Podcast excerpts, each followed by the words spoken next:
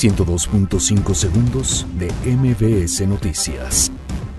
Diputados declaran constitucionalidad de Guardia Nacional.